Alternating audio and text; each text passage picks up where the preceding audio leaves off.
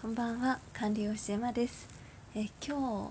日あのそうですねちょっといつも玄米ご飯を炊いてるんですけどあと最近届いたさつまいももあってで、まあ、玄米ご飯も美味しくてさつまいもも美味しくてちょっと糖質取りすぎたかなと思ったのであの夜はですねいつもあのお豆腐団子についてたまにねあのダイエットにもいいですよタンパク質も入っているお餅なので血糖値をぐんと上げずにダイエットにおすすめですっていう話をするんですがそのお豆腐お餅をアレンジしてでえー、っとおからと片栗粉そして、えー、お豆腐で、えー、お豆腐餅ではなくておから餅を作りました。でえー、そうですね。できな粉と。うん最初はちょっとご飯風に、えー、きな粉と。で醤油とちょっと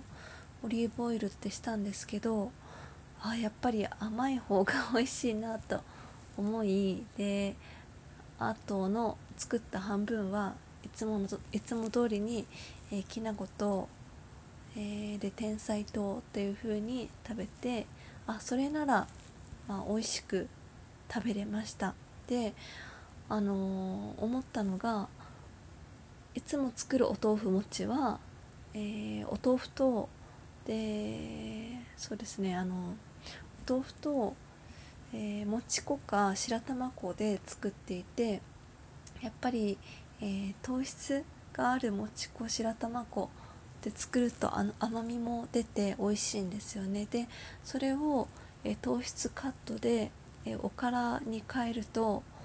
やっぱり甘みが減るのでその分うーん、まあ、天才糖を少しパラパラとかけた方が美味しく食べれるなと思いました、まあ、なので、えー、美味しさとで糖質カットをどちらも取り入れたいとなると、えー、お豆腐とでおからでそしておからとでそれに白玉粉かもち粉を加えるとお豆腐餅いつも作るそのお豆腐餅よりおからが入ることで糖質カットになるかなと思い今度次、えー、作ってみたいなと 思いました。今日はねちょっとそのお話で、えー、なので、まあ、ダイエットにおすすめのおやつをあのー、教えてくださいと前あのメッセージをねいただいたので今日また新たにお豆腐餅ではなくちょっとアレンジした、えー、おから餅を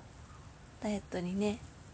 あのー、まあ、おすすめしたいなと思い収録しました。でおからだけでは、えー、ちょっとね甘みがないので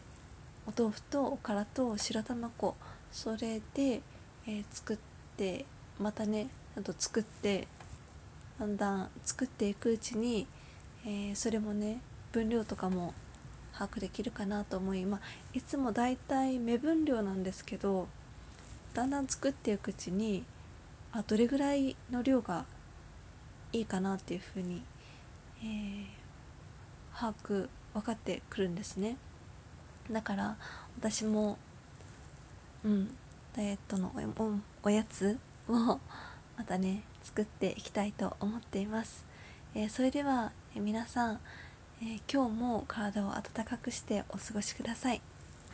え今日も最後まで聞いてくださってありがとうございました。